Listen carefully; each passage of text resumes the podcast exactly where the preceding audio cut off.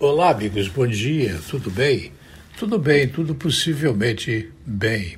Em 2020, ao menos pelo que se me parece, não bastassem as milhares de mortes causadas pelo vírus chinês. Vírus chinês, é bom que se reforce que foi fabricado na China e facilitadas pela circunstância de que houve politização das medidas que impediram que o presidente agisse como deveria agir um executivo de um país, os brasileiros estão vendo aumentar mortes causadas por seus compatriotas. Segundo o anuário do Fórum Brasileiro de Segurança Pública, após 2017, o ano mais mortífero da história, as mortes violentas intencionais caíram por dois anos e em 2020 voltaram a crescer. Na sexta-feira, com base na taxa de 4,8%.